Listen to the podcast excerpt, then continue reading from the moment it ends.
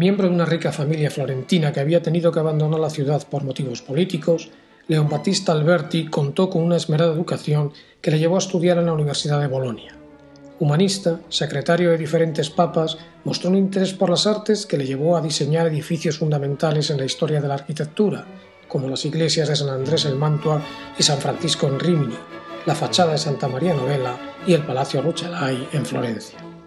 Arquitecto imprescindible, si cabe tiene mayor importancia su labor teórica que le llevó a escribir sendos tratados sobre pintura, arquitectura y escultura, en los que fijó los principios generales de cómo debían ser las artes visuales y cuál era el papel del artista en la sociedad.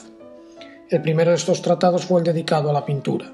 Data de 1435 solo un año después de haber estado en Florencia, donde se familiarizó con las obras de Brunelleschi, Donatello, con los que trató directamente a juzgar por la dedicatoria de su escrito, y sin duda contempló las pinturas de Masaccio, fallecido en 1428. Alberti debió sorprenderse por el realismo de aquellas obras, pero no tanto por la utilización de la perspectiva, pues en Bolonia estudió matemáticas y la óptica, perspectiva, era suficientemente conocida en las aulas. Este bagaje universitario le permitió demostrar que la mejor forma de captar la tercera dimensión en un plano era siguiendo la perspectiva, demostración que ya no fue empírica como la realizada por Brunelleschi con sus tabolete, sino científica. En De Pictura, Alberti determina cómo debe hacerse una pintura. Declara que hacer converger las paralelas de fuga, las ortogonales, en un punto era algo conocido, pero insuficiente.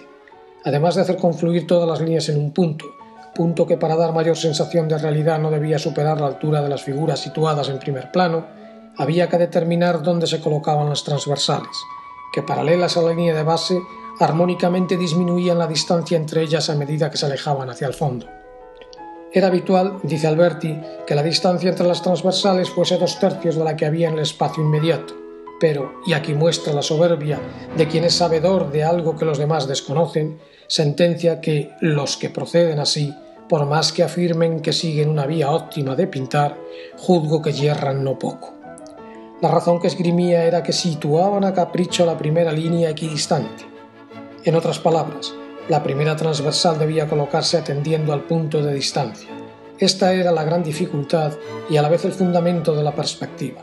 Conocer cómo hacerlo separaba de un mundo que pronto comenzó a ser pasado.